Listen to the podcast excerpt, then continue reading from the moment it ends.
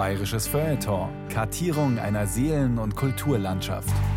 Ein Podcast von Bayern 2.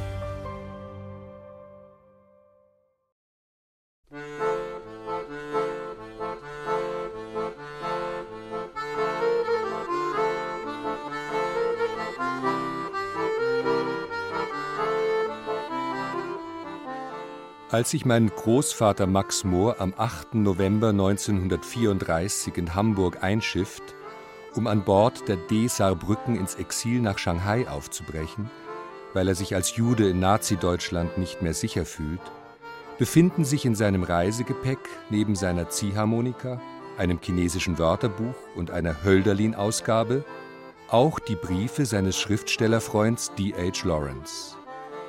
Sie scheinen auf seiner langen Reise in die fremde Welt fast wie ein Talisman für ihn gewesen zu sein. Nach Max Moors plötzlichem Herztod 1937 in Shanghai kommen seine wenigen Habseligkeiten, unter ihnen auch die Lawrence-Briefe, wieder zurück in die Wolfsgrub, an den Ort seines Lebens und Schreibens.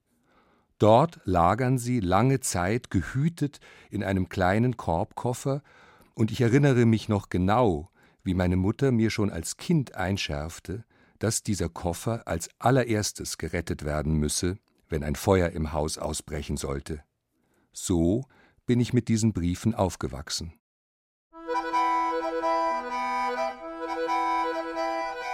Ach, nach Grönland mit einer Ziehharmonika. Max Mohr und D.H. Lawrence, Briefe einer Freundschaft von Nikolaus Humbert.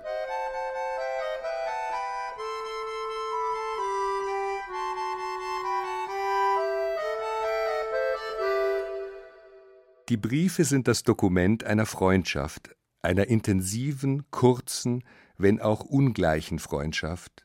Auf der einen Seite der skandalumwitterte D.H. Lawrence, der mit seinem Roman Lady Chatterley schon zu Lebzeiten zum Kultautor wird und als rastloser Geist in der Welt umherzieht. 1885 in England geboren, kommt er im Jahre 1911 nach Berlin und verliebt sich dort in die zehn Jahre ältere Frieda von Richthofen. Wegen dieser Liaison verlässt sie ihren Mann und ihre beiden Töchter, um von da an ihr Leben mit Lawrence zu teilen. Doch schon 1930 stirbt D.H. Lawrence, 44-jährig in Südfrankreich. Frieda wird ihn um viele Jahre überleben. Aber auch dem sechs Jahre jüngeren Max Mohr bleibt nicht viel mehr Zeit. Er stirbt mit 46 nur wenige Jahre später. Im Gegensatz zum nomadischen Leben von Lawrence entscheidet sich Max Mohr für ein zurückgezogenes Landleben in der Wolfsgrub einem alten Hof im Tegernseer Tal, auch wenn es ihn immer wieder als Vagabund in die Welt hinauszieht. Er lebt dort zusammen mit seiner Frau Käthe und seiner Tochter Eva und kämpft Zeit seines Lebens, trotz der Erfolge vor allem seiner Theaterstücke, mit sich, dem literarischen Betrieb in Berlin und den ökonomischen Unwägbarkeiten seiner Schriftstellerexistenz. Für ein Programmheft schreibt er folgende humorvolle biografische Skizze. Max Mohr autobiografisch. Geboren 17. Oktober 1891 in Würzburg. Jugend- und Gymnasialzeit in Würzburg. Medizinstudium in München. Bis zum Krieg viele alpine Touren, sozusagen im Hauptberuf Kletterer. Dazwischen allein und ohne Geld Drei lange Reisen in den Orient. Nordafrika, Syrien, Persien. In Kairo eine Zeit lang Zirkusreiter in einem französischen Bumszirkus. Im Krieg Infanterist und Infanteriearzt. Viermal verwundet. Ende 1917 gefangen. Ein Jahr Kriegsgefangener in England. Danach verheiratet. Sehr einsam in einem kleinen Einödshof hier. Kurze Reisen nach Italien, Marokko, Spanien, Paris. Dramatiker und Bettler im Hauptberuf. Nebenbei Arzt, Musikant, Tierzüchter.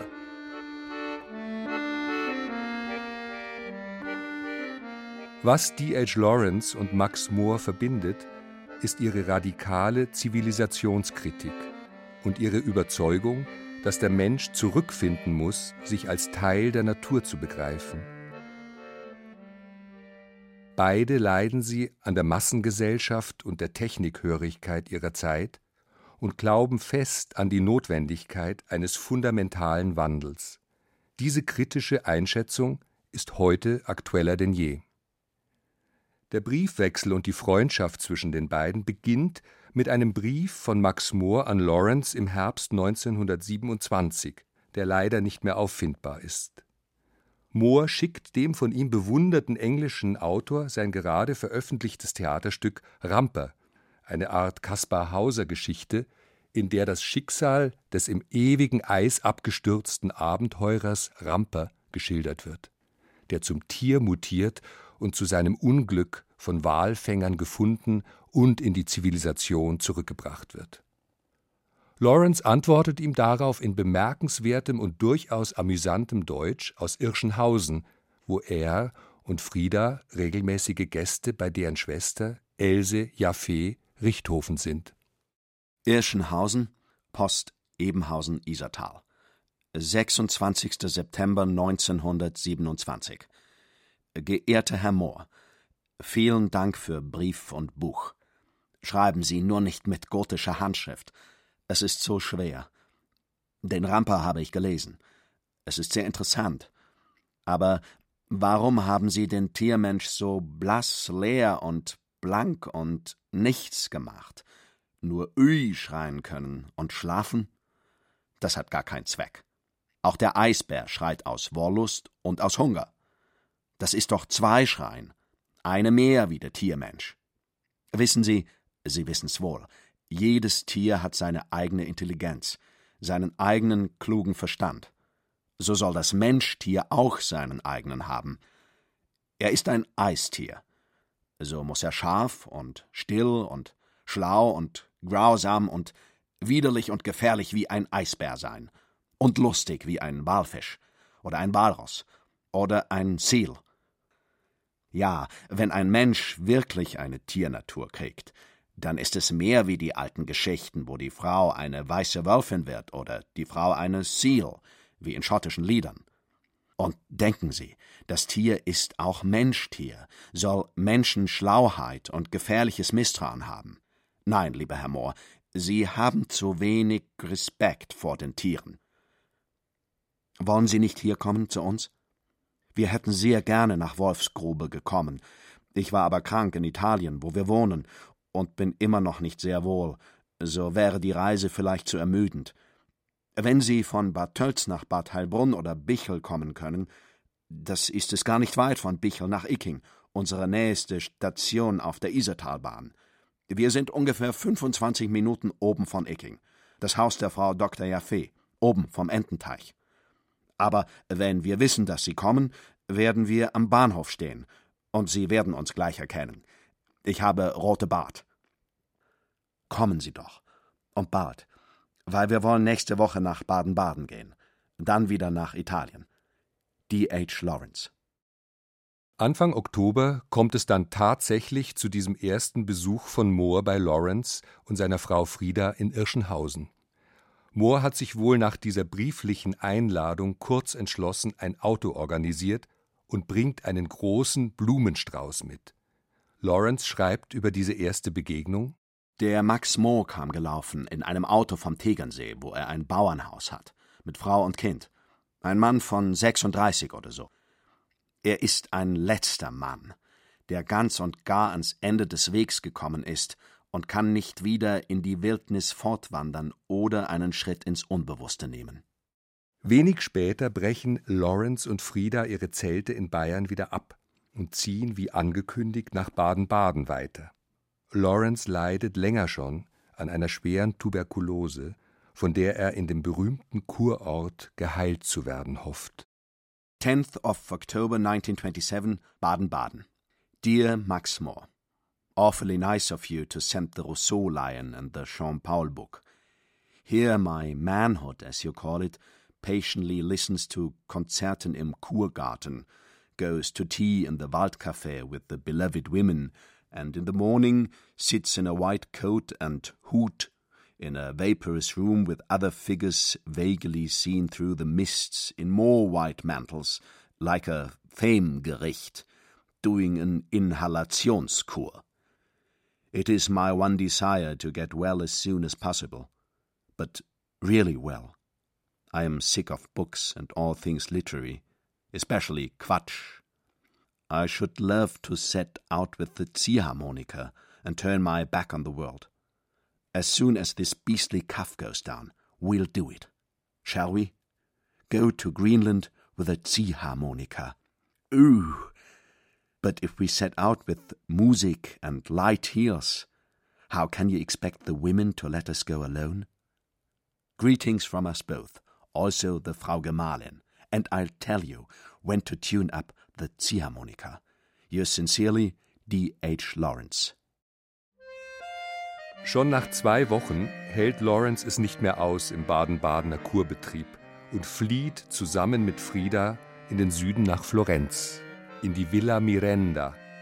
Frieda schreibt über ihren Einzug dort: Wir kauften, was nicht alles: Marionetten und Töpfe und Pfannen, Geschirr und Glas, Werkzeug und Farben. Wir hatten ein paar ländliche Stühle, einen runden Tisch, einen Divan, einen alten Sessel und ein gemietetes Klavier. Die Sonne strömte still und heiß in den großen hellen Raum. Die einzigen Geräusche waren Rufe oder Gesang der arbeitenden Bauern oder das Knarren des Ziehbrunnens. Und dann, als schönstes, nur fast zu unbändig, die Nachtigallen, die vom frühen Morgen an lossangen. Villa Mirenda, Scandici, Florence. 31st of October 1927.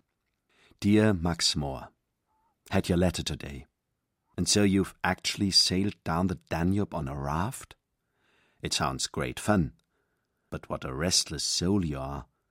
No, you must learn to be more peaceful inside yourself, or one day you'll just explode like a rocket, and there'll be nothing left but bits.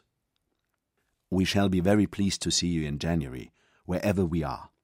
We may be here, we may be in Cortina, or we may just possibly go to Egypt, to Cairo, where we have friends. Would you come even there? And bring the Ziehharmonika to play to the pyramids? I unfortunately can't yet promise to dance. My bronchioles and my cough are still a nuisance but I want so much to be able to dance again. The sun shines here, but the mornings are foggy, and I no longer love Italy very much. It seems to me a stupid country, but where is one to live after all? Tante belle cose alla signora, anche alla figliola, e non dimentichiamo la capra. Sincerely, D. H. Lawrence. Er grüßt Frau, Kind und sogar die Ziegen, hält es aber auch in der Villa Mirenda nicht lange aus. Im Februar 1928 ziehen Lawrence und Frieda von Italien nach Les Diablerets, einem hochgelegenen Schweizer Kurort im Wallis. Die Höhenluft soll gut sein für die fortschreitende Lungenerkrankung von Lawrence. Moore hatte die beiden seit ihrer ersten Begegnung im Herbst 1927 im Isartal nicht wiedergesehen und kündigt nun an, sie in den Bergen besuchen zu wollen. Chalet Beaucité, Les Diablerets, Schweiz. 3. Februar 1928. Liebe Max Moore, wir hatten gestern Ihren Brief. Kommen Sie doch, wann Sie wollen. Wir haben leider keinen Platz in dieser kleinen Wohnung, aber wir finden Ihnen ein Zimmer oder ein Hotel hier. Es gibt nur eines, das Grand Hotel, oder in einem Chalet Schreiben Sie nur und sagen, was Sie wollen. Es liegt tiefer Schnee. Ist hübsch. Ich aber kann keinen Wintersport treiben, muss immer schnaufen, wenn ich gehe, besonders hinaufsteigend. Und ich hasse Schnee. Aber Geduld, es geht mir wirklich besser. Sie müssen in Ägle umsteigen und einen kleinen elektrischen nehmen, bis hier herauf. Und Ägle ist zwischen Montreux und Martigny. Viele Grüße an die Frau Käthe und an das Fräuleinchen Eva. Auf Wiedersehen. D.H. Lawrence.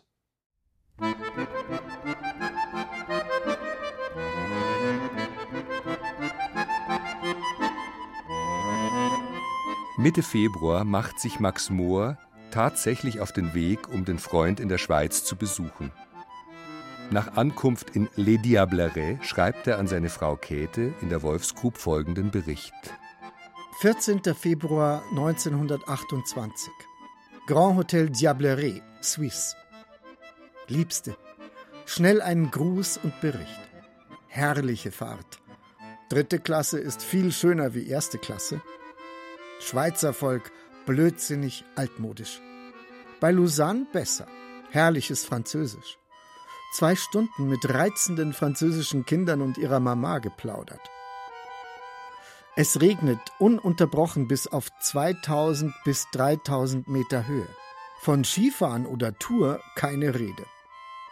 Herrliche Hänge hier, ganz nach deinem Geschmack, aber völlig aussichtslos, dass ich zum Fahren komme. Gestern Abend dein Telegramm. Danke. Er und sie grüßen herzlichst, fragen dauernd nach dir. Er ist wunderbar, aber très difficile. Un peu trop difficile par la maladie. Gestern aß ich zweimal dort, war immer dort, aber heute und morgen will ich im Hotel essen und nur so hingehen. Er ist immer sehr müde. Gestern Tee bei Huxleys, Freunden von Lawrence, Freund von Louis Sinclair, Passos, Chaplin, Gide, Ganz nett. Sieben junge Engländerinnen und Französinnen. Und ich mittendrin quatschte so lange drei Sprachen durcheinander, bis ich alles durcheinander brachte. Sehr lustig. Regen, Regen, Regen. Olympiade im Wasser. Freut mich. Ich fahre wieder den gleichen Weg heim. Lausanne, Neuchâtel, Zürich, Lindau. Samstag spätestens bei dir und Eva. Nur ein schneller Bericht und eine Million Küsse. MM. Nachdem es für Mohr, den passionierten Alpinisten mit Skifahren und Bergtour nichts ist, reist er nach einer Woche schon wieder aus Les Diablerets ab. Lawrence und Frieda bleiben noch eine Weile in Gesellschaft von Aldous und Maria Huxley, ebenfalls große Bewunderer des Autors der Lady Chatterley. Lawrence schreibt in die Wolfsgrub, immer noch aus dem Wallis und ermuntert den Freund, in seinem zurückgezogenen Leben in den bayerischen Bergen ein Privileg zu sehen. Auch er wünscht sich nichts sehnlicher, als loszukommen von der Welt und seiner eigenen Unruhe. 29th of February 1928 Dear Max Moore So sorry you got the grippe in Switzerland. Not in Diableret. It hasn't come here yet. We had brilliant weather all the time till now, after you had gone. A shame you had it so horrid. I am alone in this cabin. My wife is in Baden Baden. I suppose we shall meet in Milan next Tuesday and go on to Florence. Here the weather is rather warm and cloudy, and neither winter nor spring nor summer. So perhaps Italy will be nice for a little while. I go for Mittagessen to the friends, the Huxleys. Oh, we talk and talk, in French and English. I must say I get tired of so much talk. It is really much better to possess one's soul in patience and in silence, and to dig the garden and tend the cow. That was a charming photograph of the calf, and gave me nostalgia for the land, for a Bauerngut. It's no good bothering about the world of man or civilization. It's all such a mess that one must forget it, take one's mind off it. That is what you must do. Take your mind off the world, Berlin, publishers, sodomites, and everything, and live in a little world of your own. I insist on living inside my own atmosphere, Urhülle.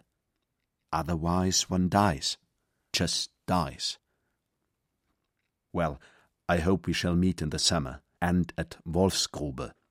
Meanwhile, many greeting to Madame and to you, and for goodness sake, do cultivate calm, along with the potatoes.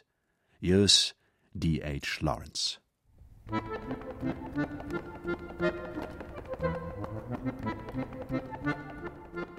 Das anschließende Jahr verbringen Lawrence und Frieda zwischen Mallorca, Frankreich und Italien herumziehend. Die Korrespondenz mit Mohr setzt sich fort, aber ein ganzes Jahr lang sehen sie sich nicht. Ende Juli 1929 erreicht Mohr folgendes Schreiben. Kurhaus Plättig bei Bühl, Baden. 24. Juli 1929. Liebe Mohr, Sehen Sie, wo ich bin? Unter 150 Kurgäste, 750 Meter hoch, im heißgeliebten Schwarzwald, um elf Mark am Tag, mit Frau und Schwiegermutter von 78 Jahren. Es ist natürlich furchtbar. Nur oben in meinem Zimmer habe ich es gern.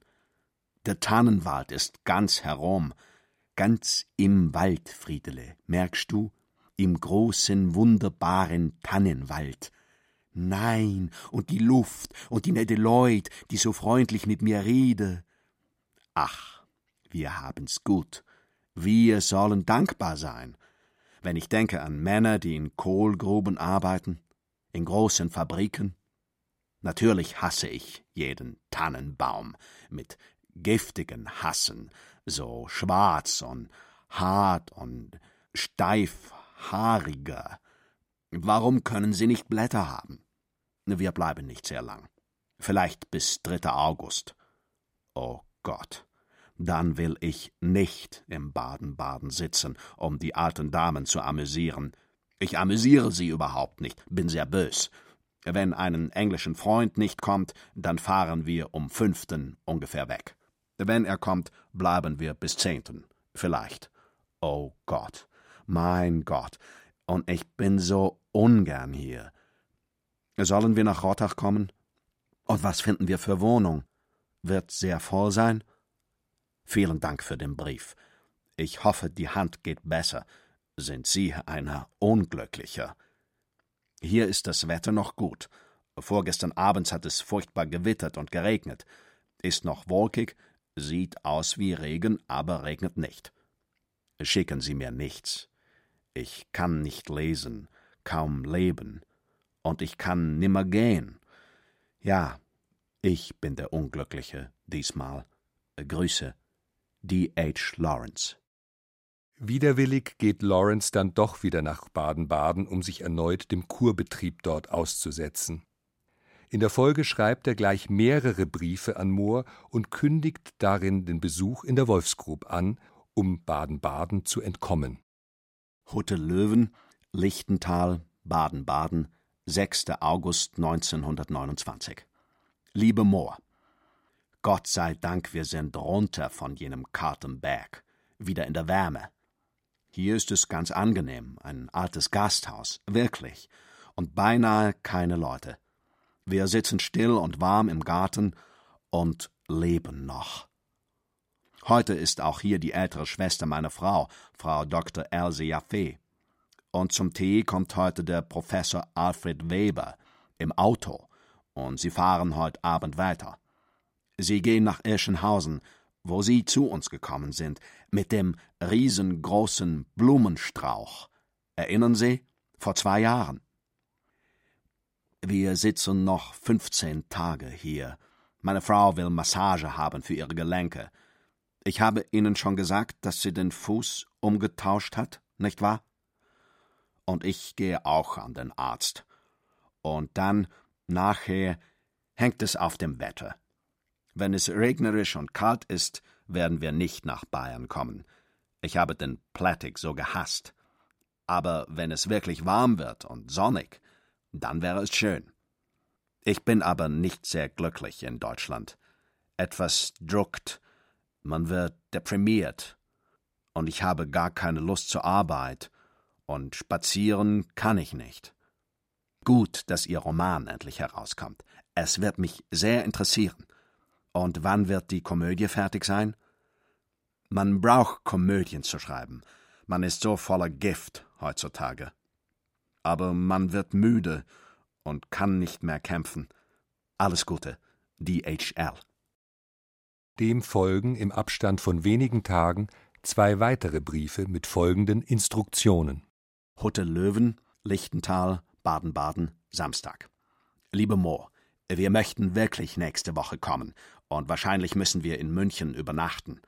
So kommen wir, wenn Gott will, am Sonntag oder Montag, 25. oder 26. an Rottach. Äh, was wir hätten sehr gern wäre eine kleine Wohnung, nicht so weit vom Dorf und Läden. Sie wissen, meine Frau hängt noch mit dem Fuß, und ich kann nimmer weit gehen.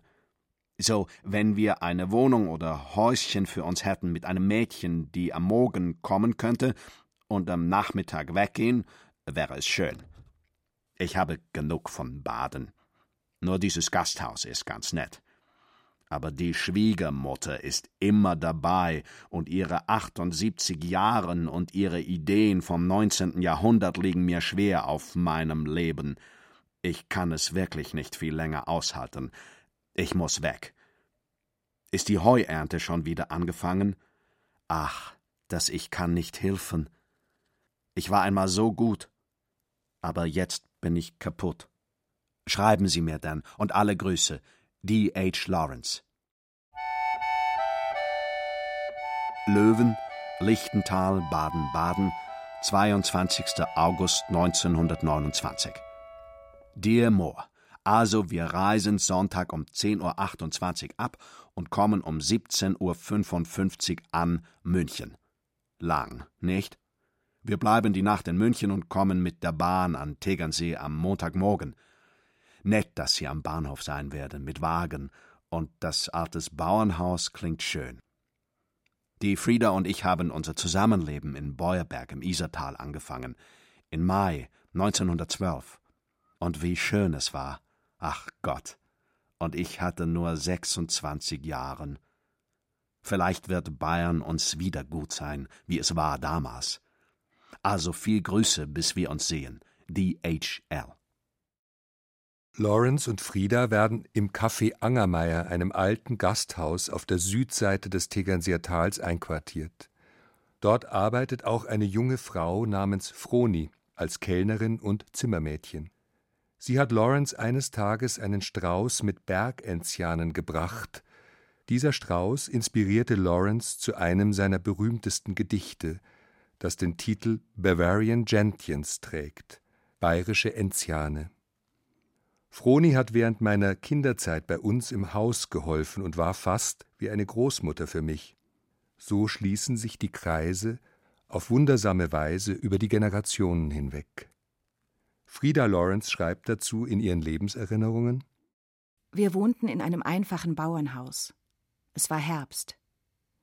Lawrence musste viel liegen. Als er allein mit Alfred Weber war, sagte er Sehen Sie, wie die Blätter von dem Apfelbaum fallen? Wenn die Blätter fallen wollen, muss man sie lassen. Max Mohr brachte Ärzte aus München zu uns, aber ärztliche Kunst konnte Lawrence nicht helfen. Er war zu zart und empfindsam. Herbstnächte kamen, in denen ich glaubte, das Ende sei da. Ich lauschte durch die offene Tür die ganze Nacht auf seinen Atem. Ein Käuzchen schrie übel verheißend draußen im Nussbaum. Im Morgengrauen schien ein Riesenstrauß Enzian das einzig Lebendige im Zimmer.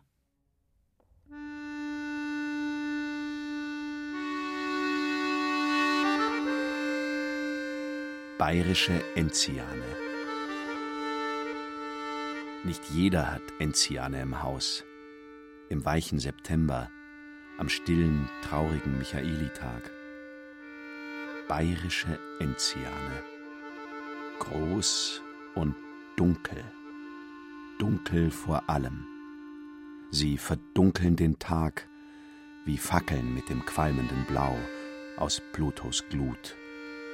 Gerippte, aufrechte Höllenblumen mit ihren Dunkelflammen aus Blau, zu flachen Spitzen gebogen, vom schweren weißen Lufthauch des Tages.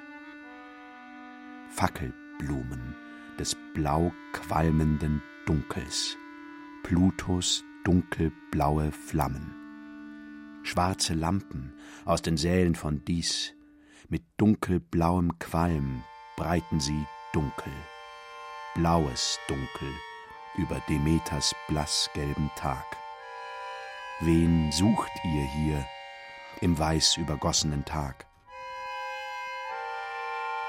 Reicht mir einen Enzian, gebt mir eine Fackel. Mich selbst will ich führen mit der blauen, gezackten Blumenfackel, die immer dunkleren Stufen hinab, wo Blau im Blau sich verdunkelt, wohin Persephone geht, gerade jetzt, im ersten Septemberfrost, in das blicklose Reich, wo Dunkel sich dem Dunkel vermählt und auch Persephone nur noch Stimme ist, als Braut eine unsichtbare Glut, umfangen vom tieferen Dunkel in Plutos Armen. Wenn er sie wieder nimmt und sie noch einmal durchbohrt mit seiner Lust äußersten Dunkels, unter der Pracht schwarzblauer Fackeln, die ein unergründliches Licht auf die Hochzeit werfen. Gebt mir eine Blume auf hohem Stiel und drei dunkle Flammen. Denn ich gehe zu der Hochzeit, bin Gast bei der Vermählung des lebendigen Dunkels.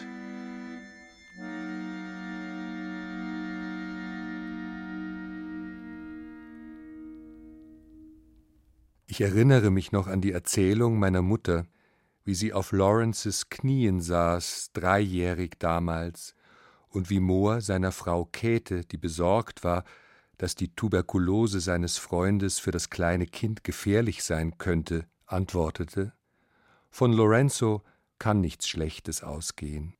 Lorenzo, so hieß er bei den Vertrauten. Im Oktober 1929 packt Lawrence erneut die Unruhe und er will wieder weg aus Bayern, weiter nach Südfrankreich. Sein Gesundheitszustand verschlechtert sich zusehends und er hofft, dass ihn die südliche Sonne noch einmal kräftigen kann. Er bittet Mohr, der ihn schon in den Monaten in Rottach ärztlich betreut hat, bei ihm zu bleiben und gemeinsam mit ihm und Frieda ans Meer zu reisen. Ende Oktober treffen sie schließlich in Bandol ein und Mohr schreibt von dort an seine Frau Käthe, die in der Wolfsgrub bei Kind, Garten und Ziegen bleiben musste. Dr. Max Mohr, Pension Gueulande, Bandol, via Marseille, Dienstag, Oktober 1929. Einziges, einzigstes Blauäuglein. Mit dem neuen Füllfederhalter, aber ohne den neuen Hut und Kittel, sondern nackt. Endlich da. Soeben die Koffer zum ersten Mal ausgepackt. Zehn Minuten von Lawrences Hotel, direkt über dem Meer, sehr schön, sehr billig, sehr gut, sehr vornehm, sau heiß. Ich bin noch völlig blöd von der Reise. Ziemliche Krux. Also, die Reise war offen gestanden zum Kotzen. Lawrence ziemlich bad temper always, obwohl sichtlich aufblühend, je näher der Süden kam. Immer zu Krach mit Frieda, es ist furchtbar traurig. Er macht sich eine Philosophie aus seiner Krankheit. Als in Aix eine Französin nicht höflich genug im Coupé Platz machte, bewies er, dass Frankreich ebenso tot wie Deutschland und England wäre und wollte partout nach Italien umsteigen. Allerlei Troubles, da er nicht hört, nicht gut sieht. Aber jetzt gefällt es ihm Gott sei Dank hier, und einen nochmaligen Umzug mache ich nicht mehr mit. Er war heute etwas traurig, dass ich auszog, aber ich must live my own style. Und das gab er auch zu. Ich kann bei aller Philosophie der Welt nicht immerzu auf dem Stuhl im Garten neben ihm sitzen. Wir sehen uns zum Tee und abends, hier oder dort im Garten. Als ich grad die Koffer auspackte, tat mir das Herz ganz weh. So süß hast du alles gepackt und so scheußlich war ich in meiner Nervosität dabei. Verzeih. Nie wieder. Alles dus und sweet und ohne Krampf. Höchste Zeit. Sonne und Wallberg, man muss beides haben. Lawrences Sonnenanbeterei ist Krankheit, aber meine Nebelei ist auch krank. Der Brief soll bis zum Geburtstag dort sein und nichts dazu, aber mein Herz, Mein ganzes Herz, ganz und gar, schenk ich dir wieder und send es dir, so voll wie noch nie ist es von dir. Der Saufüllhalter geht nicht. Der Tisch wackelt. Schluss. So ist es. Einen festen, süßen Kuss. MM. Moore bleibt drei Wochen in Bandol und betreut Lawrence als Arzt. Kurz bevor er sich wieder auf den Heimweg macht, schickt Lawrence noch einen Gruß an Käthe Moore in die Wolfsgrub. Villa Beau Soleil, Bandol. Monday, 21st of October 1929. Dear Frau Käthe, You're right about sunshine, and it is raining hard. The Mistral is blowing cold and bitter. The sea is grey green, the waves splash white and spiteful against the island. The clouds move on and on in layers, and this is the Land, wo die Zitronen blühen? Und dein Mann fährt heute fort. Ich bin im Bett, war erkältet und hatte schlechtes Blut in der Brust. Von Deutschland. Jetzt aber ist es weg, und ich fühle mich leichter und mehr mich. Doch ärgere ich mich über meine Gesundheit. But I can't go to Toulon with Moore, so Frida and Axa are going. They start off in a taxi at two o'clock, and they want to buy things in Toulon. When the wind blows and the rain rains, Toulon is perhaps the coldest and most uncomfortable place on earth, so there's a nice start for home and Wolfsgrube. But we are sad that Moore is going. It seems so natural, so familiar here, so easy. It's a pity you didn't come with us and have a house. Then you would have stayed all the winter, and we would even have played bridge. But come in January. Really, don't wait till February. You will see from Moore, er schimpft nicht mehr über Berlin. Gott sei Dank. Ich auch nicht. Wie zwein Ringtauben ruwulen wir. Oh weh, das Wetter wird schlechter. Das Meer ist halb verschwunden im Regen, und der Moor hat weder Mantel oder Schirm. Höre mal, das Regen ist wie geärgert, spuckt auf das Fenster wie eine wutende Katze. Und es ist schon halb zwei. Gott sei Dank, ich warm im Bett. Ich schaue aus und sehe, wie furchtbar ist die Welt und mache keinen Schritt dahin. Gott sei Dank, ich fahre nicht heute Nacht nach Paris. Gruß die Eva. It will be good for her to come out of Germany and see that there are all sorts of people in the world. Now she thinks there are only Bürger and Bauern. When she finds there are Französen und Gott weiß was, wird sie ganz neue Ideen bekommen. Also auf Wiedersehen im Neujahr und leb wohl. Und wenn etwas Schweres kommt, wo ich helfen könnte, sag es mir nur. DHL. Moore nimmt am 24. Oktober 1929 den Zug von Toulon nach Paris und schreibt von dort an seine Frau Käthe Hotel Versailles, Boulevard Montparnasse. Einzige Liebste, schnell ein geschmierter Expressbericht, damit er vor Montag und vor mir selbst noch bei dir ist. Dank fürs Telegramm. Erstens reizender, rührender Abschied von Lawrence und Frieda. Wunderbare Freundschaft. Zweitens sehr gute Fahrt. Reizendes, billiges englisches Hotel. Drittens Paris genau wie Berlin. Nicht der kleinste Unterschied. Wir haben es gut auf der Welt, einzige Liebste. Dort ist das Leben, und hier träumt ein Leichnam böse Benzinträume. Und eleganter als ganz Berlin und Paris sind wir auch noch. Viertens schicker englischer Mantel und Hut. Très chic. Fünftens die Terrie. Ach, meine Liebste, das ist nichts mit dem Flirt. Sehr nett, aber ganz anders, als wir dachten. 40, Professeur de l'Akademie für Literatur, große Position in der Société, zurzeit Grippe, wie ganz Paris. Sie will mich rumschleppen, bis sie gesund ist. Joyce, Mauroy, Bourbon etc. Ich scheiß aber drauf, obwohl Smoking nirgendwo nötig ist und wandle allein herum. Sechstens, keine einzige schöne Frau gesehen. Keine, die im ganzen Leib so viel Leben hat wie du im kleinen Finger oder im Näschen. Eine Käthe, eine Eva, ein Freund, ein Haus und vielleicht noch ein kleines Bandola Nebenhaus. Ein Werk, das genügt für ein Menschenleben. Siebtens Louvre.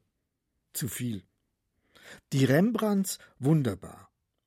Und das Schönste von unbekanntem Meister École Espagnole. Achtens Cluny, sehr nett. Neuntens Theater. Champs-Élysées, charmant und fertig. Zehntens bei Rosenberg herrliche Rousseaus. Elftens zehntausend Shops in Bezug auf dich und Eva angeschaut. Nichts gefunden, also keine große Hoffnung bitte. Zwölftens meine Sandalen riechen noch nach Salzwasser. Was hier für ein Wetter ist, weiß man nicht. Alle Tage Benzinwetter und Benzinhimmel. Dreizehntens, drei, vier Tage wandle ich hier noch herum. Montag fahr ich. Es ist gut so. Es macht so ruhig, alles von fern zu sehen und doch mittendrin zu sein. Auf Grog, Singing Fool, Zirkus und ein bis zweimal Reiten im Bois freue ich mich noch sehr. Dann bin ich wieder ganz bei mir. Und dir, MM. Wenig später flattern gleich zwei Briefe, einer von Lawrence, einer von Frieda, in der Wolfsgrub ein. Beide versuchen sie, die Freunde zu überreden, recht bald wieder zu ihnen nach Südfrankreich zu kommen. Bandol, Sunday. Dear Moore. Here's a long Geschwätz that amounts to nothing. Wir lassen diese Hunden bleiben und ihre eigenen Flöhe kratzen. Had your note from Paris? I'm sure it's no fun. Here we have had great storms. The waves looked as if they were rushing into the house, frightening, and they burst right over the island, enormous. I have never seen them so big. Also, it poured in torrents of rain. Today is quieter and sunny, but cold. There's a nice house for you for 500 francs a month. Rooms rather small, but I believe really quite nice. So when you have had enough of Wolfsgrube, you can just pack up and come back here with Frau Käthe und Kind und Kegel. Regards to you all. DHL.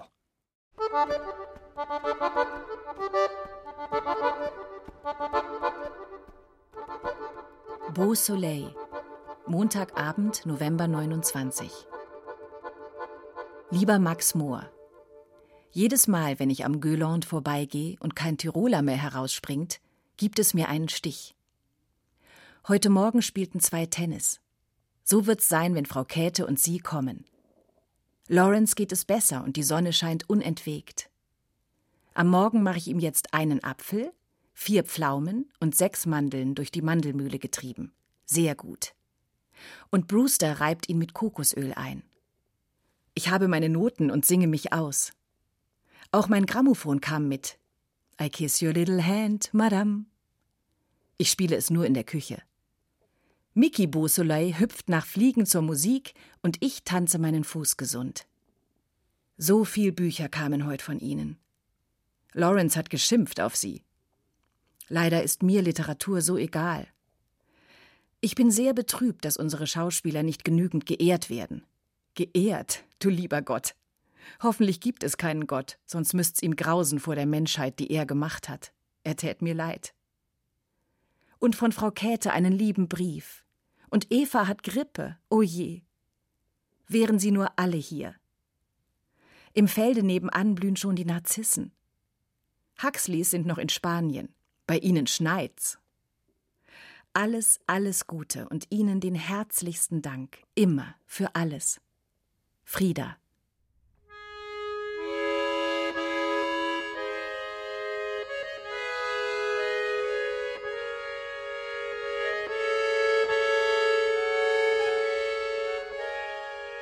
Am 19. Dezember 1929 schreibt Lawrence noch einen Weihnachtsbrief in die Wolfsgrub nicht ahnend, dass es sein letztes Weihnachten sein sollte.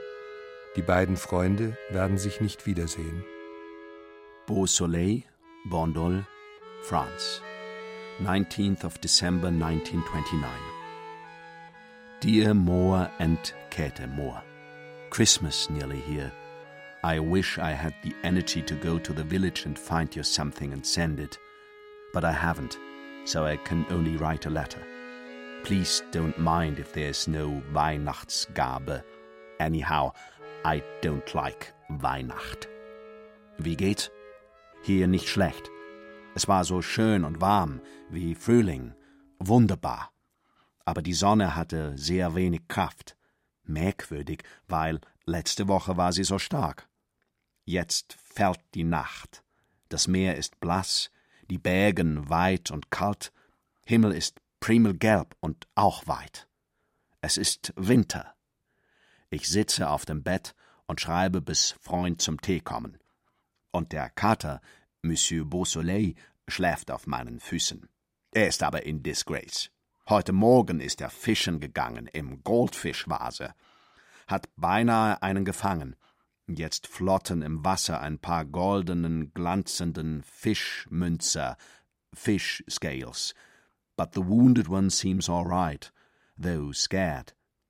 Ich versohlte Monsieur Beausoleil well, and he twisted round at me like a Chinese dragon, so I spanked him more. Now he wants to cozen, but I refuse. He's in disgrace. The world is certainly mad, and worse than ever. Toujours la guerre. Well, I do hope you'll have a good Christmas. Wish you could be here to eat duck and Christmas pudding. Will you really come in February? Many greetings. DHL. Am 2. März 1930 stirbt Lawrence 44-jährig in Vence in Südfrankreich. Frieda schreibt an Mohr wenig später nach der Beerdigung. Vence, Villa Robermont, Mittwoch. Lieber Max Mohr, endlich schreibe ich. Ich war so überwältigt von Lorenzos Tod. So ein Tod, dass man so tapfer, so lebendig sterben kann. Er war so Herr über Leben und Tod, dass ich ihm mit aller Kraft beistehen konnte bis ans Ende, das ist mir viel. Und seine volle Liebe hat er mir gelassen, die ich wie Flügel um mich fühle. Und seine Welt, seine hohe, wirkliche Welt hat er mir gelassen. Die kann man mir nie mehr nehmen. Die Welt, die wir zusammen schufen. Und Sie haben sie auch gekannt und erkannt, und für all Ihre Liebe danke ich Ihnen tausendmal und kann nie genug danken. Auch Frau Käthe. Ich wollte, Sie wären hier gewesen, aber ich konnte an gar nichts denken. Ich brauchte meine eine ganze Kraft für ihn. Die deutsche Lady Chatterley ist gekommen. Was für ein Buch. So rein und groß. Ich habe so viel Ärger mit dem Testament, weil Lawrence keins gemacht hat. Wir kommen Mitte Juli nach Irschenhausen und möchten 1. August wieder dort hinten hin, wie letztes Jahr. Ich freue mich, Sie drei wiederzusehen. Tausend Grüße. Frieda Lawrence. Ganz sicher bedeutete der Tod von Lawrence einen fundamentalen Einschnitt im Leben meines Großvaters Max Mohr, als wäre durch den Tod seines Freundes auch ein Stück seiner selbst gestorben oder zumindest ein Stück seiner Passion für die Literatur. Dass sein Leben schon wenig später im Exil unter völlig gewandelten Lebensumständen enden sollte, konnte er nicht ahnen. Im Koffer mit den Briefen dieser kurzen, intensiven Freundschaft fand sich auch noch ein unveröffentlichtes, dem Freund gewidmetes Gedicht von Mohr.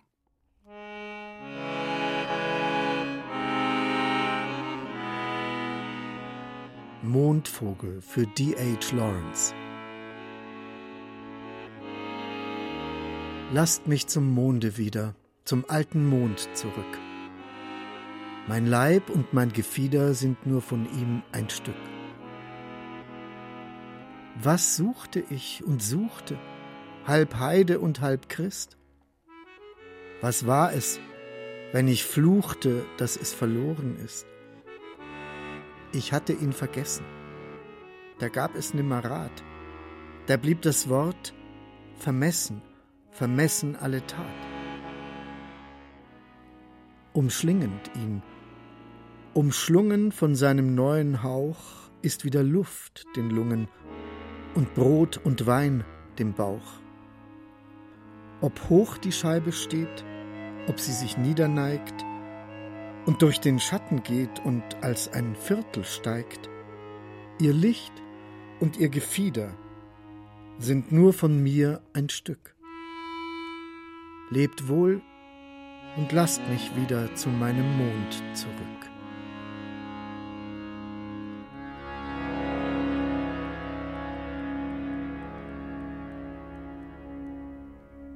Die Spuren der Erinnerung sind mit Objekten, mit Orten verbunden. Sie sind in ihnen eingeschrieben und schaffen so eine Gegenwart des Vergangenen. Wie der Korbkoffer, dem diese Briefe und Dokumente entstammen. Oder die Wolfsgrub als Ort, der immer noch da ist, mit seiner den Bergen zugewandten Hausbank, auf der auch Lawrence und Frieda einst saßen. Aber auch die Geisteshaltung und Suche, die sich in diesen Briefen offenbart, bleibt gegenwärtig. Sie zeugen von der Zerrissenheit zweier Verwandter im Geiste, einer Zerrissenheit zwischen der Sehnsucht nach einem Ort, einer Verwurzelung und auf der anderen Seite ihrer beständigen Unruhe, die sie zur Kunst treibt und auch in Bewegung hält. In dieser Zerrissenheit liegt meinem Empfinden nach die Modernität von D.H. Lawrence und Max Moore. Moore hat auch im Exil Shanghai nur das Briefeschreiben, um mit seinem Leben davor in Berührung zu bleiben. In fast jedem der Briefe an seine Frau Käthe und seine Tochter Eva, die er nach China nachholen will, drückt Mohr seine tiefe Verbundenheit mit dem zurückgelassenen Ort, der Wolfsgrub, aus. Die Möglichkeit, sich an diesen Ort hinzudenken, gibt ihm die Kraft, in der Babylonstadt Shanghai, wie er sie nennt, zu überleben. Eine ähnliche Rolle spielten vermutlich die Briefe von Lawrence, die er mit nach Shanghai genommen hatte. Etwas sollte weitergehen, nicht abreißen. Dass sie die weite Reise über das Meer zurück in die Wolfsgrub geschafft haben, ist fast ein Wunder. Moor war diese Rückkehr versagt. Seine Asche wurde vom Kapitän, der ein Freund von ihm war, vor Helgoland ins Meer verstreut. Die Asche eines toten Juden durfte nicht nach Deutschland zurück.